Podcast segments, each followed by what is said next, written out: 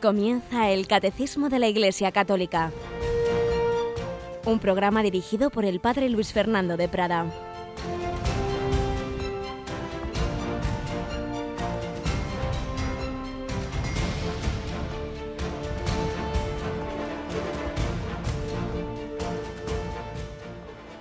Alabados sean Jesús y María. Muy buenos días, queridos amigos, querida familia de Radio María, que a estas horas matinales, día tras día, queremos aprender del Señor, queremos recibir su doctrina a través de la Iglesia, a través de esta síntesis que nos ofreció el magisterio de la Iglesia en el catecismo, el catecismo de la Iglesia católica que va formando nuestra mente. Y ojalá también nuestro corazón, si esto no se quedan cosas que oímos, sino si las llevamos a la oración. Y a través de la oración van entrando en nuestro corazón y en nuestra vida, mentalidad, afecto, voluntad, acción. Y así ir enfocando todo, todo en nuestra vida desde el Señor. Es lo que debemos pedir cada día y por eso Radio María tenemos programas, digamos, doctrinales, pero tenemos oración, acabamos de rezar laudes, tenemos meditación, tendremos luego a las nueve palabra y vida, porque la escritura no es para una erudición vacía, sino para la oración y, como decimos, plasmar en nuestra vida. ¿No te parece, Cristina? Buenos días. Muy buenos días, padre. Pues sí, claro que sí.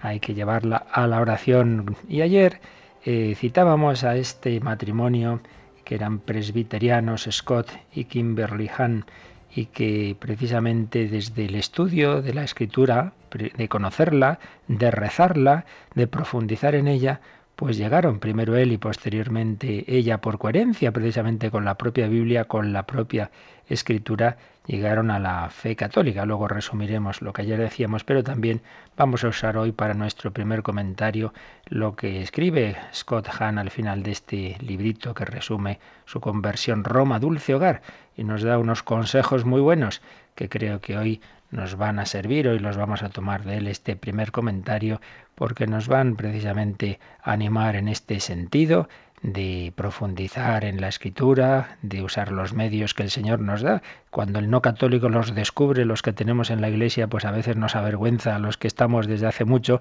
y que no sabemos aprovechar bien todos esos medios que tenemos en la iglesia.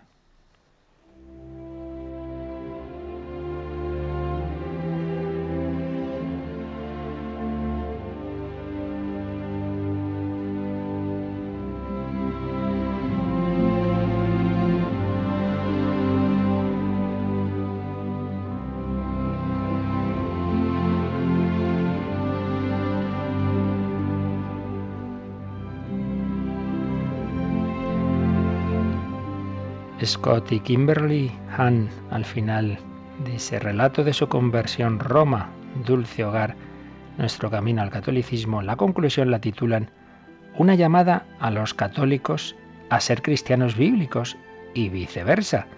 Es decir, también una llamada a los cristianos bíblicos en el sentido de aquellos hermanos nuestros evangélicos no católicos a serlo.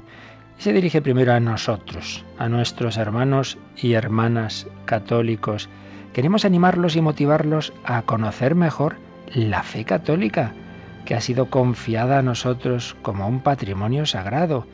Por vuestro propio bien y el de los demás, estudiadla, para saber qué creéis y por qué lo creéis. Fijaos qué buen consejo ahora que estamos en este programa del catecismo. Estudiad la fe católica para saber qué creéis y por qué lo creéis. Leed la Sagrada Escritura diariamente. Es la inspirada e infalible palabra de Dios escrita para vosotros, como la Iglesia ha enseñado sistemáticamente a lo largo del siglo XX, particularmente en el Vaticano II. Creed en ella, usadla para hacer oración, memorizadla, sumergíos en ella. Tenemos que reconocer, hago yo un inciso, que muchas veces nuestros hermanos evangélicos no católicos se saben de memoria muchos textos bíblicos y nosotros muy poquito. Estudiadla, memorizarla, sumergíos en ella, aprendedla bien para que podáis vivirla más plenamente y compartirla con más gozo. Ese es el camino para hacer la fe contagiosa. necesitamos más católicos contagiosos. Esto del contagio es curioso, que es una expresión que años después de escribirse esto la iban a usar tanto el Papa Benedicto XVI como el Papa Francisco. La fe se extiende por contagio, no por proselitismo. Lo que genera alegría, felicidad, pues irradia, se contagia. Pero seguían escribiendo. Además de la Biblia, tened también un ejemplar del Catecismo de la Iglesia Católica. Así que Scott Hahn y Kimberly Hahn, convertidos a la Iglesia, están recomendando que estudiemos este libro que aquí tenemos de fondo en Radio María, en este programa. Tened un ejemplar del Catecismo de la Iglesia Católica y leedlo todo, de principio a fin, por lo menos una vez. Leedlo todo, por lo menos una vez es indispensable para poner en práctica las enseñanzas del Vaticano II. De hecho, es la clave del concilio. Y ya que estáis en ello, ¿por qué no desempolváis también los documentos del concilio Vaticano II? Un poquito más adelante, recuerdan que precisamente el mensaje más importante del Vaticano II fue la llamada universal a la santidad. Todos, no solo curas y monjas, llamados a ser santos. Pero esto requiere que cada uno le dé la máxima prioridad a la oración y oración diaria, que decíamos antes, oración diaria. Haced cada uno un plan de vida que incluya la oración. Pues de nuevo hacemos un pequeño inciso cuando organizamos nuestro día y ponemos ahí en la agenda lo que tenemos que hacer. Pones ahí tu cita diaria con Jesús, tu rato de estar a solas con Él. Y siguen escribiendo este matrimonio el fundamento de la vida católica deben ser los sacramentos, especialmente la Eucaristía. Jesús ha instituido los sacramentos para darnos su vida y poder divinos. No son medios mágicos o mecánicos para hacernos santos sin nuestra fe y esfuerzo personal. Por ello hay que prepararse. Un católico no puede estar en la Eucaristía como un coche que pasa a través de un lavado automático. Así no funciona. Así pues, tenemos que vivirla bien. Es la alianza que estamos llamados a vivir. Cristo es el alimento de nuestras almas. No nos pongamos a dieta. Los católicos que ya cultivan la oración, el estudio y una vida basada en los sacramentos deben ser también apóstoles más activos. En los años recientes, la Iglesia ha perdido millones de miembros que se han pasado a denominaciones o congregaciones fundamentalistas y evangélicas, esto crea nuevas y estimulantes oportunidades no sólo de convencer a los ex católicos para que vuelvan a la Iglesia, sino también de mostrarles a los no católicos nuestra fe como realmente es, basada en la Biblia y cristocéntrica, que es lo que les pasó a ellos. Precisamente por estudiar la Biblia, por profundizar en ella, acabaron concluyendo que la Biblia nos lleva a la Iglesia católica y añadían para terminar este apartado dirigido a los católicos, hemos de reconocerlo. Muchos cristianos no, no, católicos nos ponen en vergüenza. Con su Biblia en la mano y su gran celo por las almas, hacen mucho más con menos medios que muchos católicos que tienen la plenitud de la fe en la Iglesia, pero que están raquíticos y adormilados. Es tanto lo que compartimos con los demás cristianos en cuanto a la verdad que la Biblia enseña sobre Cristo, pero a ellos les falta nada menos que la presencia real de Cristo en la Eucaristía. Ellos estudian el menú, mientras nosotros disfrutamos de la comida. Pero con demasiada frecuencia ni siquiera conocemos los ingredientes y no podemos compartir la receta. ¿Acaso nos pide demasiado nuestro Señor a los católicos al decirnos que hagamos más, mucho más, por ayudar a nuestros hermanos separados a descubrir en el Santísimo Sacramento al Señor que tanto aman? si nosotros no lo hacemos, ¿quién lo hará? Y luego se dirigían a los no católicos, pues contándoles cómo ellos habían ido descubriendo la fe católica. Pero quedémonos hoy con esa llamada a los católicos, a que todos los medios que el Señor nos ha dado, que creemos en ellos, pero que muchas veces no los aprovechamos bien, los conozcamos mejor, empezando por la escritura que debemos llevar a la oración diaria siguiendo por los sacramentos, la lectura, el estudio, el catecismo de la Iglesia Católica, los demás documentos del magisterio de la Iglesia y todo ello que lo transmitamos, que seamos apóstoles, como nos insiste el Santo Padre, la Iglesia en estado de misión. Pues muchas gracias, estos buenos consejos de este matrimonio que fue coherente con la verdad y aunque lo pasaron mal porque muchos les criticaron ese paso a la Iglesia Católica, para ellos lo principal fue ser fieles a Cristo.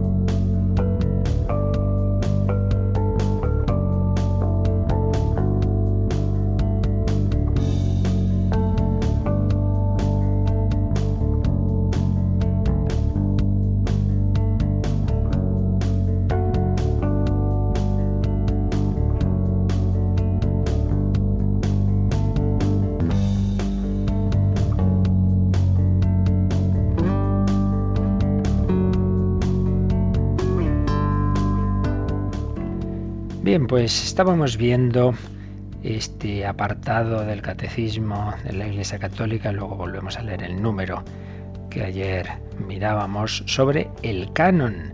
¿Cuáles son los libros que la Iglesia reconoce como inspirados, como palabra de Dios? Y bueno, vamos a leerlo antes de nada, este número que ayer leíamos, pero Cristina, si te parece, lo repasamos, el número 120, vamos a leer solo el primer párrafo. Dice, la tradición apostólica hizo discernir a la Iglesia qué escritos constituyen la lista de los libros santos. Esta lista integral es llamada Canon de las Escrituras. Comprende para el Antiguo Testamento 46 escritos, 45 si se cuentan Jeremías y Lamentaciones como uno solo, y 27 para el Nuevo. Así pues, aquí la idea clave está en la primera frase.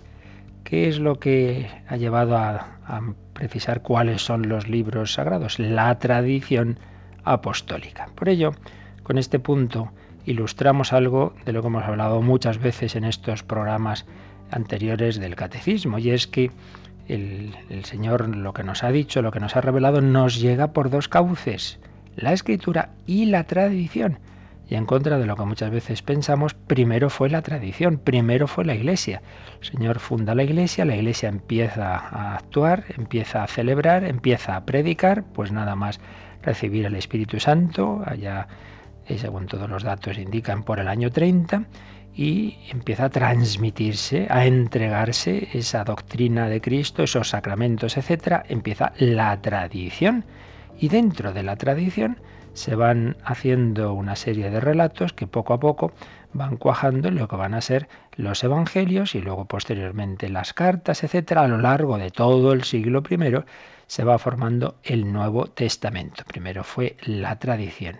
Pero claro, había muchos libros, libros que se pretendían algunos de ellos ser también de los apóstoles, según van avanzando los, años, en siglo II aparecen también en una serie de evangelios que nosotros ya llamamos apócrifos y claro, había que decir, pero a ver, a ver, ¿cuáles son los fiables? ¿Cuáles vienen de los apóstoles o de sus colaboradores? ¿Cuáles tienen esa garantía de apostolicidad?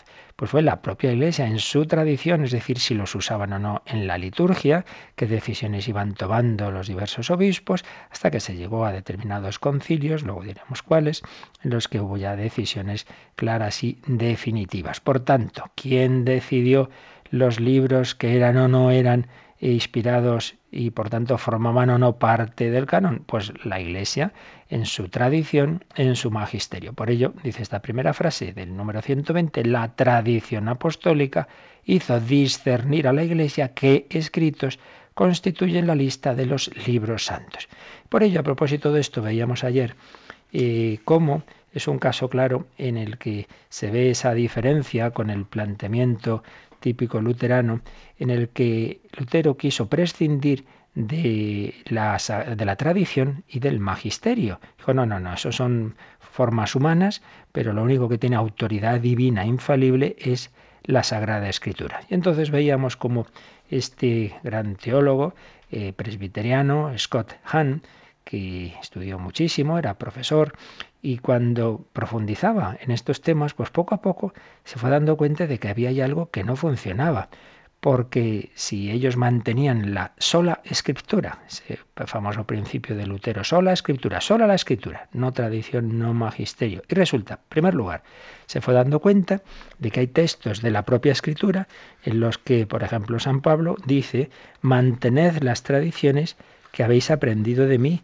de palabra o por escrito. Dice, hombre, pues si la propia escritura habla de tradiciones orales, pues entonces aquí hay algo que no es coherente, porque la propia escritura nos está diciendo que la escritura no es la única fuente de verdad.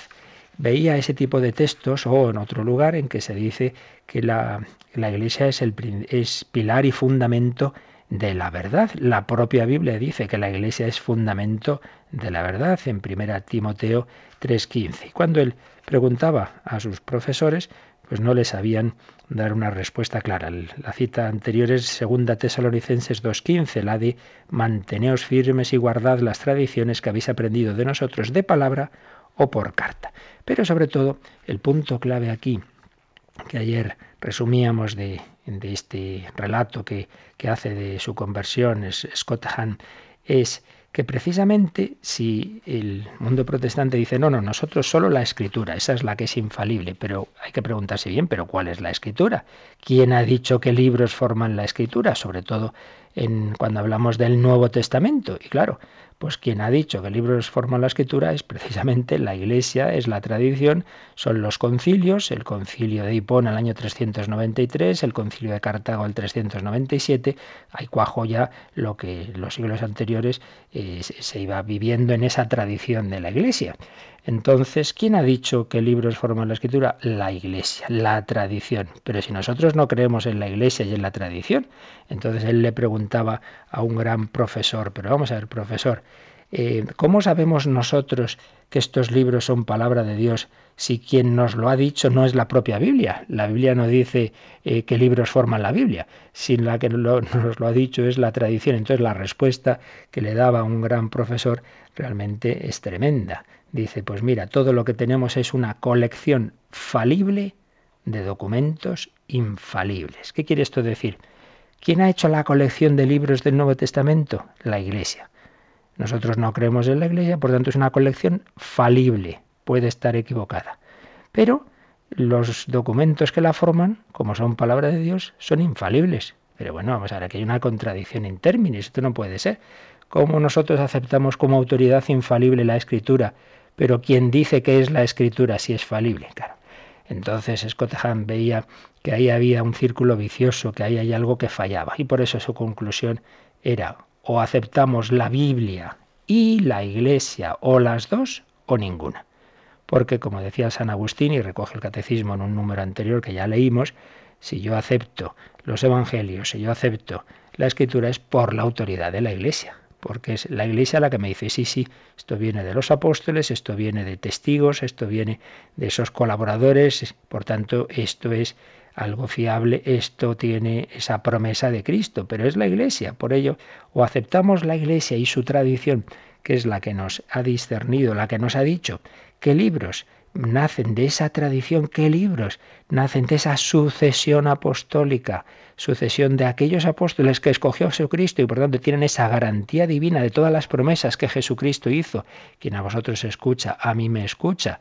O aceptamos esa tradición y esa iglesia, o entonces no tiene sentido aceptar un Nuevo Testamento, que en definitiva es la iglesia la que nos lo ha dado. Es ella la que ha coleccionado, la que ha encuadernado, podríamos decir, esos libros. Esto es un poco el argumento que ayer veíamos en este hombre que tuvo al final que dar ese paso en contra de todo lo que él siempre había sentido en ese, esos prejuicios que tenía contra la Iglesia Católica, se dio cuenta de que la coherencia precisamente con los fundamentos bíblicos de la fe le llevaba a la propia Iglesia. Pues pasó muy mal porque su mujer estaba muy rebelde con que se hiciera católico, pero al final también la mujer dio ese mismo paso y acabaron los dos un poco antes del año 90 en, la Iglesia Católica y ahora siguen escribiendo, Scott Hahn sigue escribiendo obras muy buenas de apologética, de Biblia, tiene una introducción a la, la escritura traducida recientemente en España, en fin, obras muy interesantes pues de un hombre que buscó la verdad. Pero nos sirve para nosotros para entender mejor esto que decimos como tenemos esos dos cauces de transmisión de la revelación de Cristo, la escritura y la tradición. Y como precisamente la tradición es la que nos dice qué es escritura sagrada, cuáles son los libros sagrados. Pues esto es precisamente lo que nos explica este apartado del catecismo en el que estamos ahora, el canon de las escrituras. Vamos a desarrollar un poquito más esto del canon, vamos a explicarlo, eh, qué, qué es el canon y a qué se refiere. Se llaman estos libros, todos los libros de la Biblia los llamamos sagrados porque lo hemos visto en días anteriores, están inspirados, es decir, sus respectivos autores eh, actuaron bajo un influjo divino, un influjo, un influjo divino de tal tipo que puede decirse que Dios es el autor del libro. Pues bien, el conjunto de esos libros inspirados, tanto del Antiguo como del Nuevo Testamento, es lo que llamamos el canon, el canon de la Escritura. Em, Vamos a ver los, el Antiguo y el Nuevo Testamento. Respecto al Antiguo Testamento, eh, ocurría lo siguiente. También los judíos tenían ese mismo problema, tenían que discernir, tenían que discernir qué libros eran realmente los consideraban sagrados o cuáles no. Y hubo dos colecciones, dos cánones del Antiguo Testamento. Estaban los libros escritos en hebreo, digamos los más primitivos, y ahí se genera el canon palestinense según algunos, ese canon lo coleccionaron Esdras y Nehemías, lo cual es discutido en el siglo IV antes de Cristo, y en cualquier caso quedaría ya fijado definitivamente en una especie de sínodo que tuvieron los rabinos judíos ya al finales del siglo I de nuestra era en la escuela de Jamnia. Este canon se usaba en Palestina, era el único que reconocían los fariseos, y en él se contenían los libros más antiguos. Pero no hay que olvidar algo que había ocurrido en la historia de, Israel, algo muy importante. Recordamos que hubo un destierro, el destierro a Babilonia. Y cuando luego el rey Ciro de Persia conquistó Babilonia, dio libertad a los israelitas de regresar a Israel, pero muchos se fueron a Egipto y se establecieron en su mayoría en la ciudad de Alejandría, así llamada porque la había fundado Alejandro Magno, el gran estratega griego, aquel gran general Alejandro Magno en el 322 a.C., una ciudad que contaba con la biblioteca más importante del mundo en esa época, con lo cual un inmenso número de judíos no vivían ya en Palestina, sino fuera de Palestina, lo que se llama la diáspora, y muy particularmente en Alejandría. De hecho, en tiempo de los macabeos había más judíos en Alejandría que en la misma Palestina. Pues bien, en el siglo III antes de Cristo. La lengua principal de Alejandría, como en la mayor parte del mundo civilizado entonces, era el griego. Precisamente por las grandes conquistas de Alejandro Magno se había extendido mucho el griego. El hebreo se hablaba menos, se hablaba poco, incluso entre los judíos. Tengamos en cuenta que según todos los datos, la lengua habitual de Jesús, de los apóstoles, de sus contemporáneos, no era el hebreo, la lengua así coloquial era el arameo. Y la lengua culta era el griego. Por eso se va a usar el griego luego cuando se escriba el Nuevo Testamento, porque vendría a ser la lengua universal de entonces como quizá podríamos decir hoy día del inglés en un ámbito y del español en otro. El griego era la lengua habitual. Bueno, pues resulta que claro, había tantos judíos en Alejandría y por otro lado, según parece, según parece, en esa biblioteca de Alejandría querían tener unas copias de los libros judíos y se pidió una traducción griega de ese Antiguo Testamento, de esa Biblia. Bueno, Antiguo Testamento lo llamamos nosotros, para ellos eran simplemente eh, esos libros sagrados, la Torá, la ley, etc. Se pidió una traducción al griego. Y es la famosa traducción que se llama de los 70, porque según parece fueron 70 los traductores que trabajaron en la obra. Y entonces hicieron esa gran traducción y da lugar, por tanto, a una Biblia, a unos escritos de nuestro Antiguo Testamento escritos en griego, que llamamos la traducción de los 70. Y en esa traducción de los 70, estos autores, como decimos, y en el siglo III antes de Cristo, van a poner entre los libros sagrados no solo los más antiguos que estaban en esa colección anterior eh, que se había hecho en Palestina, no solo los más antiguos, sino también libros más recientes. A los más antiguos se les llama proto canónicos, es decir, que desde muy antiguamente se los consideraba ya canónicos, parte de esa lista sagrada de libros sagrados protocanónicos. Pero en esta traducción a los 70 incluyeron otros libros posteriores que se llaman deuterocanónicos, es decir, aceptados en el canon posteriormente, más tarde. Y ahí están el libro de la sabiduría, segundo libro de Macabeos, y otros libros como Tobit, Judith, Baruch, primero de Macabeos, o algunos fragmentos que están en griego de libros que también estaban en el canon hebreo como Esther, Daniel y, el Sirácida. Con lo cual ocurrió que antes de, Cristo y cuando llega Jesucristo había dos listas, dos, dos o sea, dos versiones de la Biblia, la Biblia en hebreo, la original, y la Biblia en griego de los 70, y en la Biblia en griego incluía una serie de libros que en la Biblia en hebreo no siempre estaban. Aquí, claro, estamos hablando de hace muchos siglos y muchas veces nos faltan documentos, pero sí está claro que, que al menos en la Biblia en griego había una serie de, libros que no siempre aceptaban, en cambio, los que vivían en Palestina. Pero ¿qué ocurre? Que realmente se usaban los dos cánones, se usaban los dos en aquella época. Y concretamente, eh, tanto Jesucristo como luego los escritores del Nuevo Testamento, sobre todo van a usar la traducción griega y van a usar ese canon de los 70. De hecho, de las 350 referencias al Antiguo Testamento que se hacen en el Nuevo, de 350 citas, digamos, al Antiguo Testamento que hacen los libros de Nuevo, de esas 350, 300 se hacen según la versión de Alejandría. No hay ninguna duda de que la Iglesia apostólica del primer siglo aceptó los libros tal como estaban en esa lista de Alejandría, esa versión griega, y por tanto incluyendo esos libros posteriores, esos libros que hemos llamado deuterocanónicos. Es una cosa que, aparece muy clara. Hay quien piensa que, bueno, pues eso, fue una cosa de, de los cristianos, pero como nos ha pasado en otros temas, los redescubrimientos recientes de Qumran, esas cuevas que aparecieron, una serie de libros que usaban los esenios, hay aparecido que también la comunidad hebrea de Qumran disponía de una colección semejante a la que se encuentra en la traducción griega de los 70.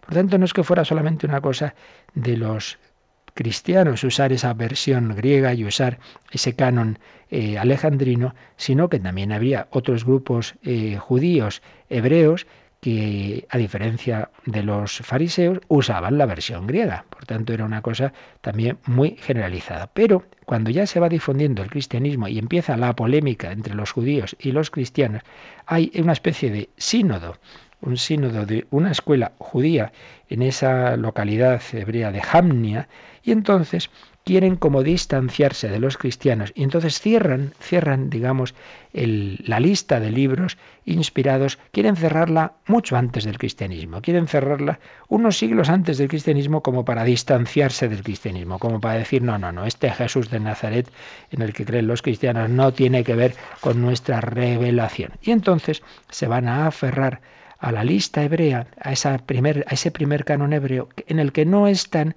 esos libros que hemos llamado deuterocanónicos. Todo esto que puede parecer un poco rollo para especialistas, pero bueno, comprended que estamos en unos puntos del catecismo, luego ya iremos bajando a cosas más sencillas, que conviene fijar bien los principios, aunque a veces nos tengamos que elevar un poquito, y el que haya perdido un poco no pasa nada, porque esto no es esencial, pero para que entendamos por qué porque a veces uno puede ver que hay versiones bíblicas no católicas en las que aparecen, luego eh, también diremos el por qué, más libros o menos libros, o por qué a los hebreos hay algunos libros que no los aceptan. Realmente ya hemos dicho que eran los propios judíos, esos sabios que habían hecho esa versión griega los que aceptaron estos últimos, estos siete libros que llamamos deuterocanónicos, y no solo los cristianos, y también los propios esenios los aceptaban. Pero cuando ya hay una polémica entre judaísmo y cristianismo, se quiere restringir lo más posible,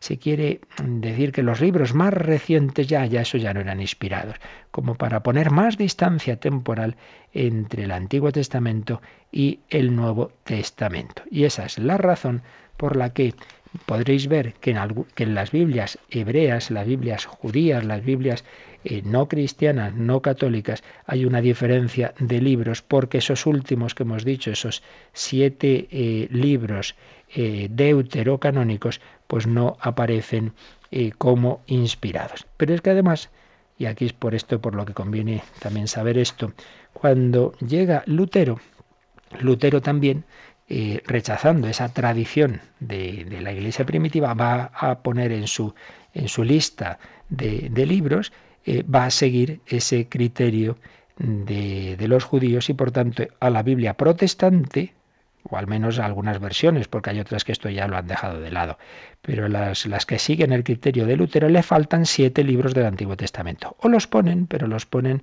eh, haciendo una indicación de que, bueno, que estos no son inspirados, no son seguros, que son, ya hemos dicho, Tobías, Judith, Em, algunas partes de Esther, de Daniel, los libros de los Macabeos, Sabiduría, Eclesiástico y Baruch. Y luego hay que añadir también, ya que citamos a Lutero, que luego Lutero, pues aquellos libros del Nuevo Testamento que no cuadraban con las nuevas ideas suyas, pues entonces dijo que no eran inspirados.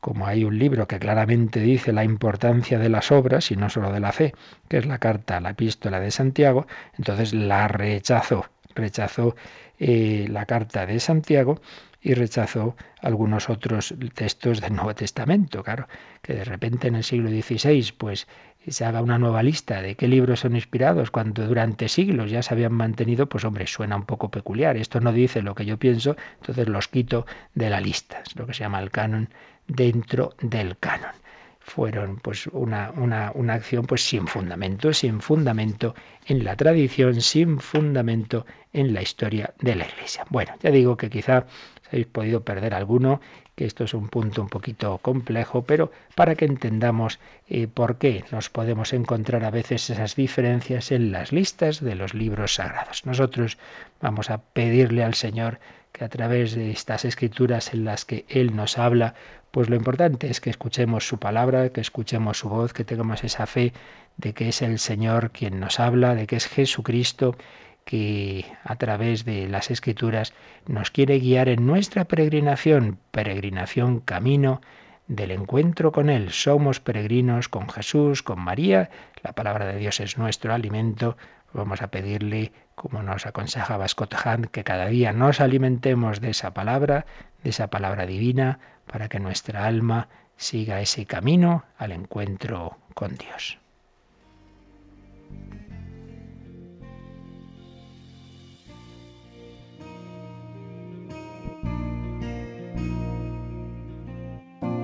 ¿Cómo olvidar que me diste la vida? Cuando ocurrió, la daba por perdida. Sentí latir mi corazón tan fuerte y todo comenzó a ser diferente. Al caminar nos fuimos conociendo, me sorprendió que me conoces bien por dentro, te confesé que nunca había encontrado alguien que como tú me hubiera mirado. Y desde entonces no puedo vivir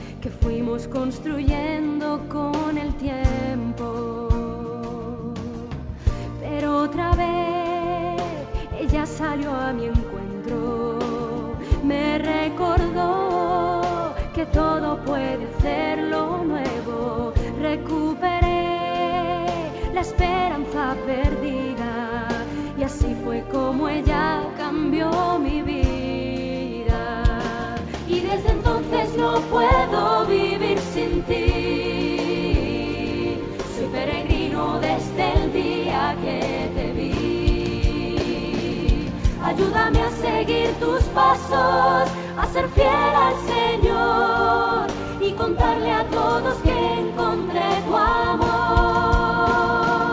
Y desde entonces no puedo vivir sin ti. Vivir sin ti. Soy peregrino desde el día que te vi. Desde el día que te vi. Ayúdame a seguir tus pasos, a ser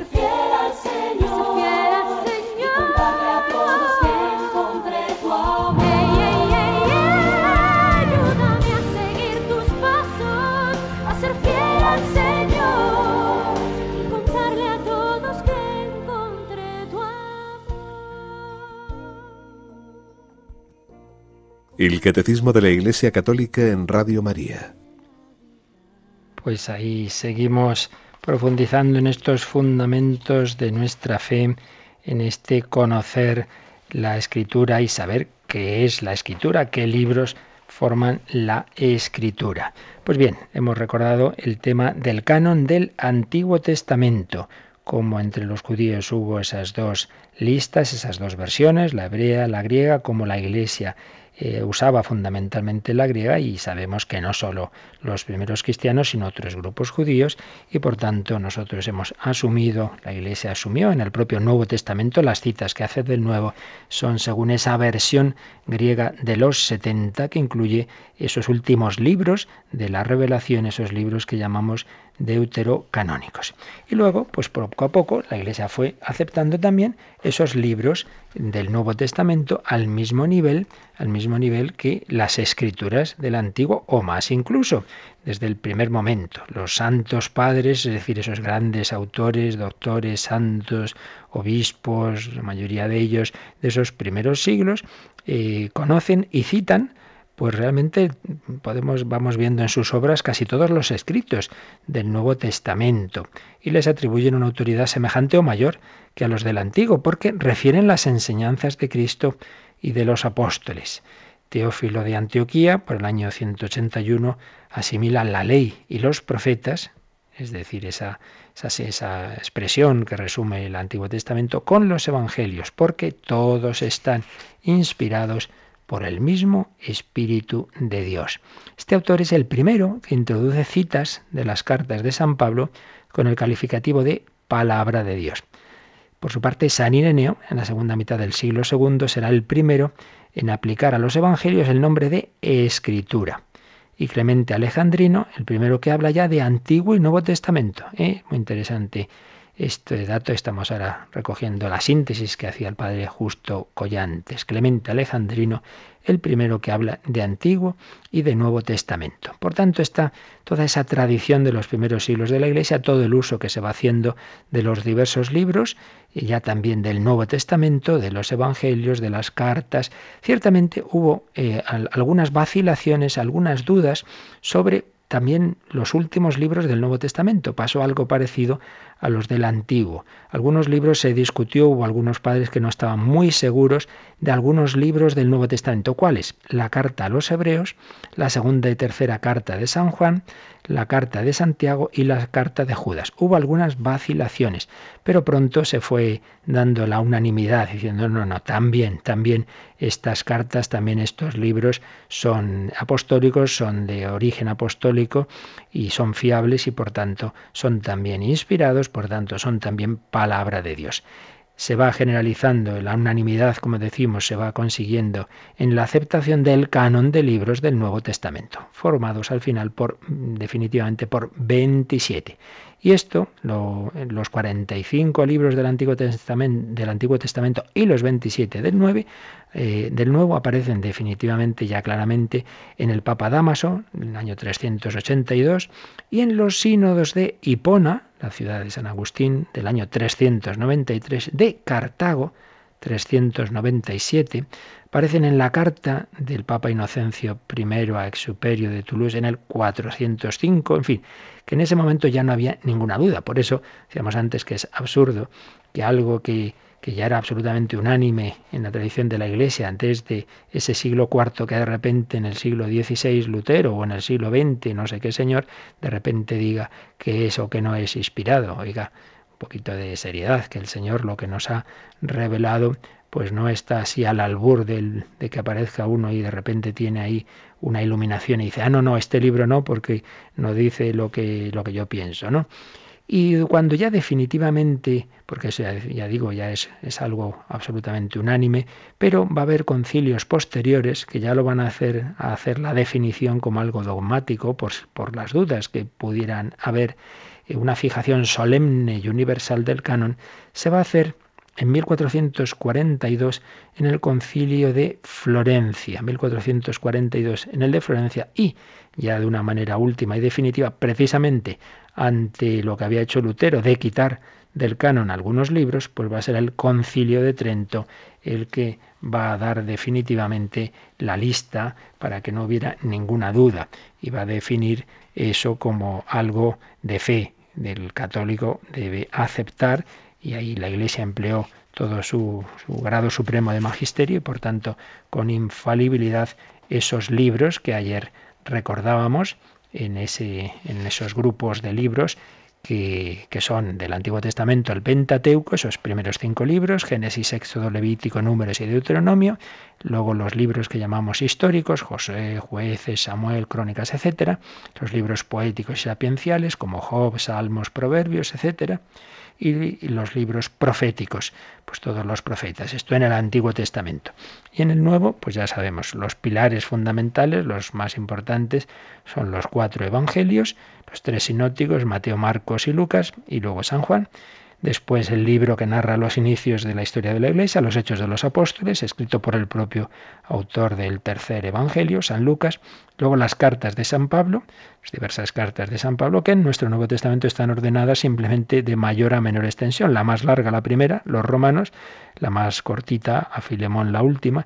Y luego se añade la epístola a los hebreos, que aunque no sea escrita directamente por San Pablo, pero es definitiva de su escuela todas estas cartas de San Pablo, la carta a los hebreos y las que llamamos epístolas católicas, en el sentido de que están dirigidas no a una comunidad concreta, sino en general a toda esa iglesia católica, la epístola de Santiago, la primera y segunda de San Pedro, primera, segunda y tercera de San Juan y la de San Judas. Ya hemos dicho que algunas de estas fueron precisamente las que tardaron un poquito en haber unanimidad en que eran libros también inspirados, pero esa unanimidad se dio pronto en esos primeros siglos y el concilio de Trento simplemente recoge o recuerda lo que ya muchos siglos antes había quedado claro. Y el último libro del Nuevo Testamento, el Apocalipsis. Pues bien, esto es lo que conviene saber mm, para esa formación que aquí buscamos y a la que nos exhortaba Scott Hahn sobre este tema del canon. ¿Cómo sabemos qué libros son palabra de Dios?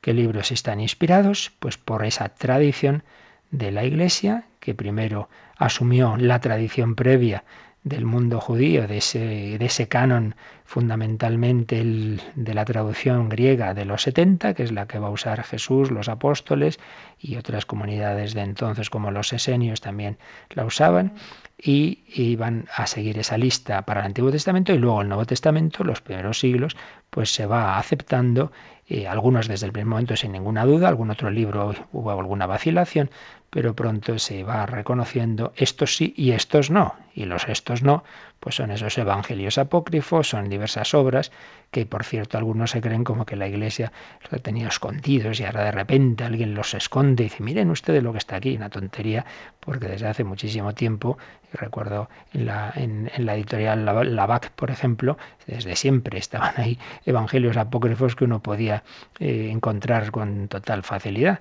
pero que la Iglesia desde el primer momento vio claro que eso no tenían ese origen apostólico, que eso no estaban en la tradición, que esos no venían de Cristo. Podemos añadir, ya un poco en relación con este tema del canon, otro punto también un poquito técnico, pero para que nos suene, que tengamos también alguna idea, y es sobre el texto, el texto eh, de, la Biblia, eh, los textos originales. ¿En qué lenguas están escritos? Pues ya lo hemos venido a decir. El texto de la Biblia, eh, empezando por el Antiguo Testamento, originalmente está escrito en hebreo, con excepción de algunos fragmentos escritos en arameo. Y esos libros que hemos dicho, los últimos libros, los, los que hemos llamado deuterocanónicos, esos están escritos en griego. Son esos escritos de los judíos de Alejandría eh, que están escritos en griego. Y luego el Nuevo Testamento está escrito también en griego, aunque todo hace pensar que muchos, muchos libros del Nuevo Testamento, fundamentalmente varios evangelios, hubo una primera versión en hebreo o en arameo, muy probablemente, pero no se conservan. El texto que nosotros tenemos como seguro, como inspirado, es el texto escrito en griego. Entonces aquí viene una cuestión. Bueno, pero ¿tenemos los originales? No, no los tenemos. Después de 20 siglos o más, cuando hablamos del Antiguo Testamento, no los tenemos. Entonces, ¿cómo se sabe cuáles eh, los textos fiables? Es lo que se llama un poco el trabajo de la crítica textual. Pero hay que decir que, desde luego, si existe algún libro con infinidad de copias, de versiones, que nos permita una gran tranquilidad, una gran seguridad de que, de que lo que tenemos es eh, lo que procede de, de, esos originales, de esos autores, desde luego es el Nuevo Testamento. No existe, no existe ni un solo libro de la antigüedad del que tengamos tantas copias, tantas fuentes para fijarlo críticamente, que dicen los, los, expertos. Es verdad que hay muchas copias que se hacían a mano, entonces hay a veces faltas de ortografía, que a veces en, en una copia se omite una palabra, se podían confundir, pero tenemos tantas copias y tenemos tantas citas, por otro lado, que diversos autores hacían, que es fácil reconstruir esos textos originales y entonces esto es lo que se llaman las ediciones críticas. Por eso a veces hay personas que se les choca y dicen, oye, ¿por qué en esta Biblia dice esto, el otro? Bueno, en primer lugar por las traducciones, pero es verdad que a veces eh, hay algunas dudas de, por los diversos textos, pero está estudiado el tema de que las variantes son variantes muy pequeñas, son variantes que no cambian el sentido, son aspectos eh, secundarios, secundarios. Y si y únicamente hay Mm, tengo aquí, según el padre Iglesias, dificultades textuales de alguna importancia, de alguna importancia, se puede hablar de unas 200 en todo el Nuevo Testamento, pero que tengan relación realmente con puntos fundamentales de la fe de ellas serían 15, pero a su vez estos 15, los puntos que en ella puede haber dudas que, que dice el texto original, aparecen claros en otros muchos pasajes seguros. En definitiva, que tenemos una sólida garantía crítica del texto original, que podemos estar muy tranquilos de que realmente lo que nos querían decir los autores nos ha llegado, aunque luego, pues eso, puede haber dudas de si aquí pusieron una I o pusieron, porque claro, en aquella época no había las, las puntuaciones, el sistema tan depurado que tenemos hoy día. Y entonces puede haber variantes, pero como decimos, son variantes accidentales y cuando afectan algún punto de doctrina, que son muy pocos casos, se ve muy claro lo que puede haber en un punto, en una, en una cita, una duda, aparece muy claro en otro lugar del Nuevo Testamento, con lo cual realmente puede uno estar tranquilo de que no hay nada que nos pueda decir, eh, hacer dudar de que nos ha llegado esa revelación de Cristo a través del Nuevo Testamento. Bueno, soy consciente de que hoy pues, toca un punto un poquito técnico que alguno ha podido decir, madre mía, vaya manera de empezar el día más dura. Pero bueno, esto ya va pasando, estos, estos temas introductorios un poquito así más pesaditos, pero ya veréis cómo enseguida ya iremos bajando en la exposición del catecismo aspectos más vitales, más aplicables para nuestra vida. Pero hoy nos tenemos que quedar sobre todo con que si el Señor nos ha dado la palabra de Dios es para que la aprovechemos, para que la leamos, para que la meditemos, para que la llevemos a la oración. Hagámoslo así y en estos últimos minutos, como siempre, podéis también hacer vuestras consultas, vuestras preguntas en la manera en que ahora nos van a recordar. Participa en el programa con tus preguntas y dudas. Llama al 91 153 8550. También puedes hacerlo escribiendo al mail catecismo arroba radiomaria.es. Catecismo arroba.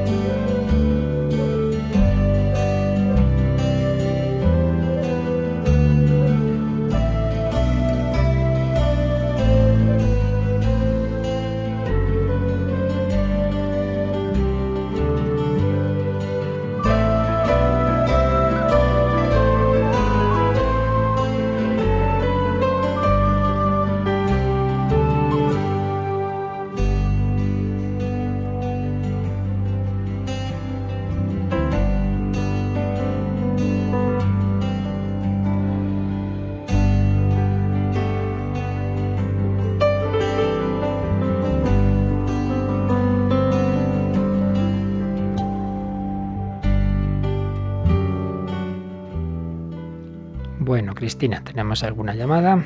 Sí, tenemos una pregunta de María de Cuenca. Ella, bueno, pues después de toda esta explicación que hoy ha dado en torno a los libros y a la escritura, le surge la duda de cómo, habiendo esa explicación tan clara sobre la escritura, puede haber diferencias tan grandes en el concepto de la presencia real de Jesucristo en la Eucaristía. Bueno, aquí tocaríamos un, tema eh, que podemos aplicarlo a muchas otras cuestiones, porque también hay, estando tan claro que Dios, eh, que este mundo lo ha hecho alguien, ¿verdad? Pues hay quien lo niega. Y es que, claro, aquí estamos hablando de temas que no son simplemente cuestiones de claridad intelectual, sino que afectan a, toda nuestra vida, ¿no? Eh, ya sabemos que por un lado, no hay peor ciego el que no quiere ver, porque, claro, esto podríamos aplicarlo no a la Biblia, sino al propio Jesús. ¿Qué más quieres que, el ver en, vivo a Jesús y el ver milagros y el ver la resurrección de Lázaro? Y precisamente de Jesús habló de la Eucaristía después de hacer la multiplicación de los panes. Pues, ¿qué más quieres? Pero en cuanto a Jesús empieza a decir, tenéis que comer la carne del Hijo del Hombre, beber su sangre, dice que muchos se alejaron de él. Entonces aquí nos encontramos con ese misterio, ese misterio tremendo de que no basta con, ver las cosas, ¿no? sino que como eso afecta a nuestra vida, afecta a nuestro corazón, pues, pues podemos no querer ver. Voy a poner un ejemplo muy, muy trivial, pero que creo que nos puede iluminar. Están viendo dos aficiones de, de fútbol el mismo partido y vemos una caída en el área, oye, ¿y por qué será que el 99% de la afición de un equipo ve penalti y el 99% de la del otro ve, no, no, este se ha tirado? Qué curioso. Pero hombre, si hemos si han visto lo mismo, sí, pero nos mueve tanto el afecto positivo o negativo, la pasión, que es que, madre mía, pues es que eso ya nos condiciona mucho. Por ello, al final, la cuestión de la conversión no es tanto cuestión de ser muy listo, de, inteligente y leer mucho, que, hay que leer, ya lo hemos dicho, y Scott Hahn, pues profundizando en el estudio, llegó a la verdad, sí, sí, pero la clave no está ahí. La clave está en buscar humildemente la verdad, aunque eso me cueste un cambio de vida, como les costó a este matrimonio, y menudos disgustos y tuvieron y mal que lo pasaron, pero buscaban la verdad y por tanto llegaron a la Iglesia Católica y llegaron a la presencia de Cristo en la Eucaristía. Pero hace falta eso, no solo inteligencia o mucho más, infinitamente más, lo que hace falta es limpieza de corazón. Por cierto, veo también un, un correo de Ignacio García que nos pregunta si Scott ahora como católico está ordenado. No, no, no, sigue casado, y, pero ¿podría ser diácono permanente? Sí, poder podría ser. Ya sabéis que en la iglesia existe esa posibilidad de ordenarse diácono, las personas casadas existen y desde luego este hombre podría porque tiene una formación teológica que ya quisiéramos muchos, realmente extraordinaria, sobre todo en ese nivel bíblico, pues que fue precisamente el que le llevó a profundizar en, la fe y llegar a la iglesia. Bueno, pues lo dejamos por hoy y ya seguiremos. Y, lo importante, ya digo, eh, hemos dado algunos datos así como más técnicos porque también hay que pensar en, personas que necesitan estos conocimientos para su, su, estudio y sus exposiciones, pero para todos quedémonos ante todo en que tenemos que agradecer al Señor este regalo, esta carta que nos escribe a cada uno de nosotros a través de la escritura para hablarnos al corazón. Pues le pedimos al Señor su bendición para vivir guiados por su palabra en este día. La bendición de Dios Todopoderoso, Padre, Hijo y Espíritu Santo, descienda sobre vosotros. Que paséis un buen día con el Señor y con la Virgen María y recuerdo que seguimos en campaña de mayo, que en cualquier momento os agradecemos esa llamada a ese número de teléfono donde recibimos vuestros donativos y vuestros encargos también de programas, el 902 500 518. Que Dios os pague a todos vuestra colaboración en esta campaña de mayo de Radio María.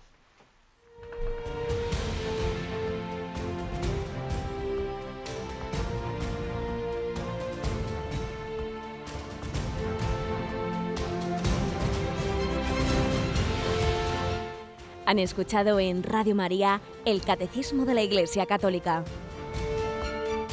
un programa dirigido por el Padre Luis Fernando de Prada.